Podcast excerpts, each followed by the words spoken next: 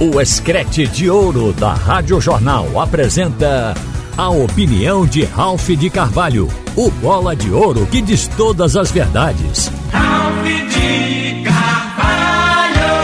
Minha gente, este jogo de hoje, ele é importante, emblemático e é o adversário mais forte, teoricamente mais forte, que o esporte vai enfrentar que ele já enfrentou até agora nessa temporada. É uma equipe que está disputando Sul-Americana, é uma equipe hoje de alto investimento, é um time grande, realmente grande do futebol brasileiro. Foi por isso que o técnico Anderson Moreira, quando se referiu ao jogo, disse que era um jogo gigante. Foi a expressão utilizada por ele na coletiva que ele deu depois da partida com o Ituano. E o São Paulo ele passou a viver um momento bom porque não estava vivendo com o Rogério Ceni. O Dorival entrou bem. Dorival é um bom treinador, assim como Enderson Moreira também é um bom treinador. Então as equipes hoje têm grandes treinadores do futebol brasileiro. Quanto a isso não se discute. Agora, é, o, o técnico Dorival que não está pela primeira vez no São Paulo, mas ele voltou agora e criou um ambiente diferente, porque ele também foi muito feliz. Na estreia dele, que foi contra o América Mineiro, em que o São Paulo ganhou de 3 a 0, ele ganhou o jogo da estreia e isso representou quebrar um tabu, porque os São Paulinos tinham como uma maldição todo treinador estreava ou empatando ou perdendo. Dorival estreou ganhando. Quer dizer, isso significou quebrar um tabu de oito anos, porque o último técnico a ganhar na estreia foi o Juan Carlos Osório. Eu acho que quem vive ligado ao futebol se lembra de Osório faz muito tempo. Depois ele saiu, foi dirigir inclusive a seleção mexicana. Então foi um grande treinador. Isso foi em 2015. Quer dizer, oito anos que o São Paulo não ganhava com treinador na estreia. O ambiente já ficou realmente bom para o Dorival. E o Dorival pratica uma coisa no elenco que faz com que ele tenha o vestiário, porque ele deu moral aos jogadores e os jogadores passaram ali a adorar. Ele roda sem receio o elenco, o que dá oportunidade. Eu citei ontem aqui que no jogo contra o Fortaleza, ele tirou os quatro titulares da defesa, os dois zagueiros e os dois laterais, mudou a primeira linha por inteiro, sem receio nenhum, e não levou gol. O, time, o jogo terminou 0 a 0 Quando jogou com o Corinthians, mudou de novo. Trocou, botando quatro jogadores, os que não tinham entrado no jogo com Fortaleza, voltaram e aqueles foram descansar. E ele tem rodado. É possível que ele até descanse alguns jogadores hoje diante do esporte. Mas não tem mudado a maneira de jogar do time do São Paulo. Tanto é que ele está invicto. E com isso ele ganhou fortalecimento junto ao grupo.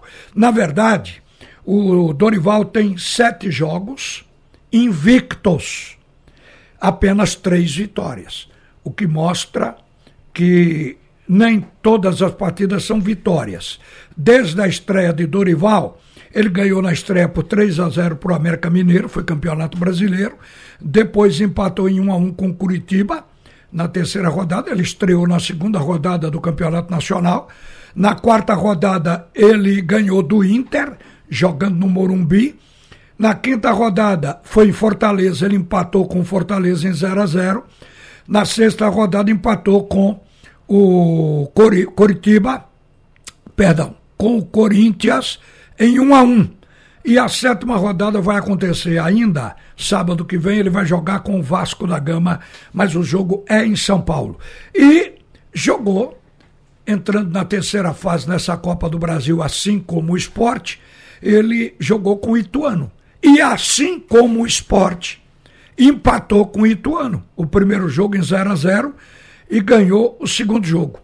Ganhou o segundo jogo por 1 a 0. Quer dizer, ganhou, empatou em casa e ganhou no campo Novelli Júnior do Ituano por 1 a 0. Então, Dorival experimentou quatro empates e três vitórias até agora.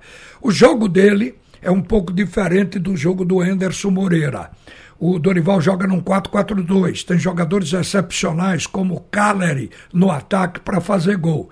Tem o, o time do esporte joga num 4-3-3 com Juba saindo da ponta esquerda para abrir o corredor para o lateral e vindo para dentro, para o meio, ficando ao lado de Jorginho por trás da linha de ataque. Portanto, é um alimentador e um finalizador.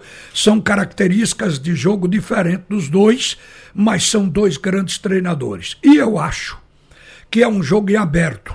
Eu não vou ousar prognosticar aqui. Não, o esporte vai ganhar. Joguei em casa, jogo é em casa, mas é duro. É um jogo de time grande então, ou de times grandes. Então, por isso, é um jogo que pode dar um, pode dar outro, pode não dar ninguém, que é um empate. Então, na verdade, o esporte, para mim, tem que fazer o resultado, como toda decisão em duas partidas, o jogo em casa tem que ser do dono da casa. Porque é a única maneira dele ir para o segundo jogo com vantagem. Então a gente está esperando que aconteça isso, que o esporte possa de fato vencer o São Paulo. Mas é uma partida em aberto difícil e a gente sabe que são é, duas equipes que estão ajustadas de acordo com a orientação técnica dos seus bons treinadores. Eu quero aqui também dizer para vocês que a gente vê uma urgia financeira no futebol brasileiro. E acredito que desnecessariamente, eu vou citar o motivo eh, de que eu estou fazendo esse preâmbulo para você entender. O futebol brasileiro gasta muito, ganha muito, mas gasta muito, então leva o, o, o clube a endividamentos. E na hora de ganhar dinheiro, às vezes esse dinheiro é subtraído por uma simples decisão da CBF. Não é que a CBF trabalhe para prejudicar, mas tem hora que a CBF poderia ajudar a economizar. Eu estou querendo me referir, minha gente, à arbitragem de hoje. A arbitragem de hoje tem nove, nove pessoas ganhando dinheiro. Eu vou citar para você, é um exagero isso. Repare bem. Primeiro, o quarteto de arbitragem é de lei. Então, o árbitro do jogo é de FIFA de Goiás. Juiz que apitou na Copa do Mundo, isso dá uma garantia enorme para o jogo. E porque o Wilton Pereira Sampaio é um juiz enérgico e um juiz sério. A gente acredita na arbitragem dele. Muito bem.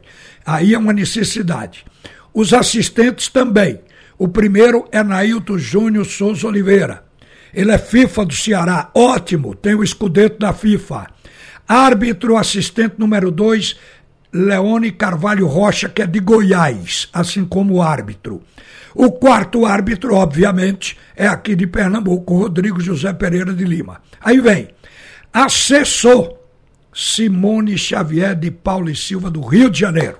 Assessor aqui é, um, é, um, é um, uma coisa que eu considero extraordinário. Árbitro de vídeo, que também é necessário. Rodrigo D'Alonso Ferreira, vem de Santa Catarina.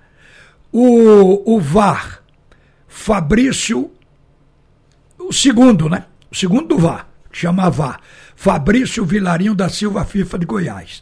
Aí vem assistente de vídeo número 2, desnecessário, Marcelo de Lima Henrique do Ceará. Observador de VA, Marcos André Gomes da Penha do Espírito Santo. Não pelo nome, mas pela quantidade. Agora, se a gente visse nove pessoas escaladas e não tivesse erro, fosse uma coisa justa, perfeita, mas não é assim que está acontecendo no futebol brasileiro. Todo clube tem queixa de, de árbitro e também do VAR.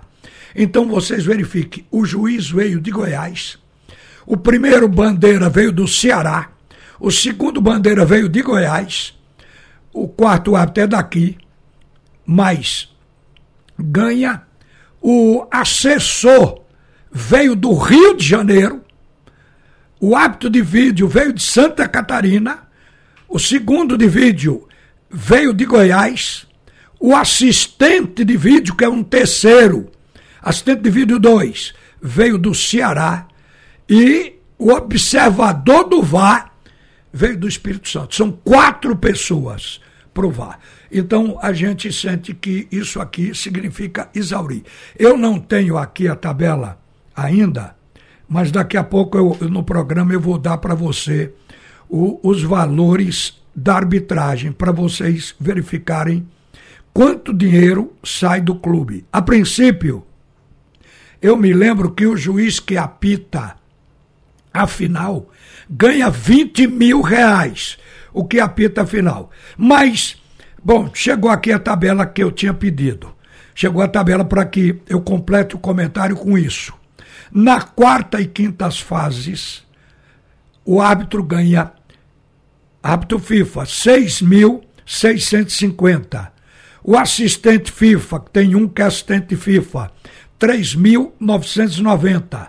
O quarto árbitro, 1.200. O VAR, 3.990. O AVA, o segundo, 2.390. O terceiro, o observador, o terceiro ganha 1.720. O observador do VAR, 1.200. O inspetor, 1.320. O assessor de arbitragem, ganha 1.400. O manager ganha 800. Faça a conta desse pessoal todo. Então não é fácil, porque isso era dinheiro que poderia ir para o clube e não vai. É uma orgia financeira que se pratica no futebol.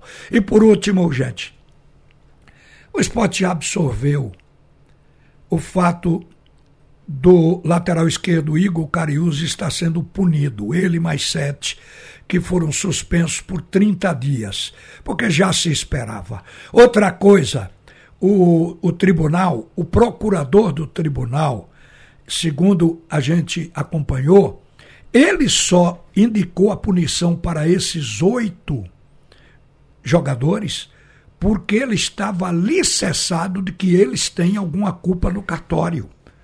Ele teria recebido o visto do Ministério Público de Goiás a investigação, o que se apurou desses jogadores. Daí porque o STJD, que é o Tribunal do Futebol, resolveu fazer esta preventiva, afastar os jogadores por 30 dias. Então o esporte se prepare para lançar o, o Filipinho como titular e preparar o substituto de Filipinho para qualquer eventualidade. Uma boa tarde, minha gente, e volta agora Alexandre Costa para comandar o segundo tempo do assunto é futebol. Você ouviu a opinião de Ralph de Carvalho, o bola de ouro que diz todas as verdades.